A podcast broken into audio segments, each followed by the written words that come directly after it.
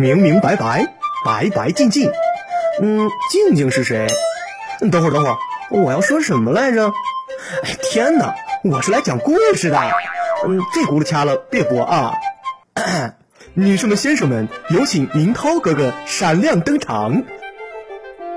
故事开讲喽！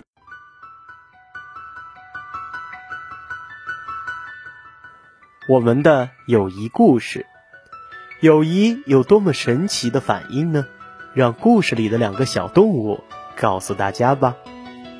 有一天，小熊棒棒和小兔可可吵架了。因为小熊棒棒看见小兔可可和别人在一起有说有笑，棒棒生气了，就上去打他。可可不知道为什么，就气鼓鼓的回家了。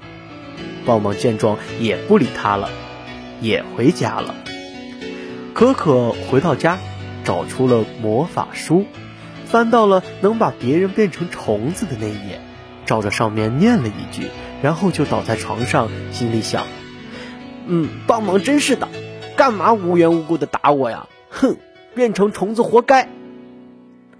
棒棒回家后也找出魔法书，翻到能把人变成虫子的那页，也照着上面念了一句，坐在椅子上，心里愤愤的想：哼，可可不讲信用，说好只和我成为好朋友的，怎么能不讲信用呢？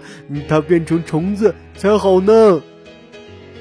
过了许久，他俩互相望了望窗子，后悔极了，急忙念出还原咒语，然后打开门奔向对方的家。在路上，他俩相遇了，于是拥抱在一起说：“我们的友谊不会因为一件事情而改变的。”故事里的两个小动物虽然吵架了，但是他们却依然记挂着对方。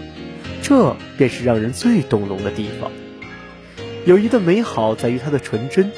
小朋友，一份真挚的友谊是很美好的。